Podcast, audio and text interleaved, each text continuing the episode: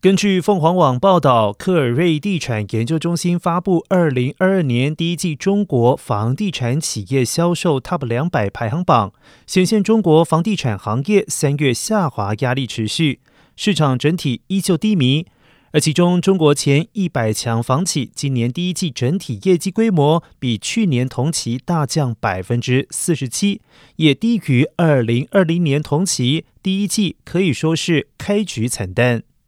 三十个重点监测城市商品住宅成交面积年跌幅扩大到百分之四十七。根据报告，虽然第一季多部门密集表态稳住地产，释放强烈维稳信号，但中央政策基调维持住房不炒，政策适度松绑，但不会全面刺激。总体来看，虽然目前政策面有好转的趋势，但短期内市场整体的供求和成交还没有明显转暖的迹象。预计二零二二年企业销售目标将更为谨慎。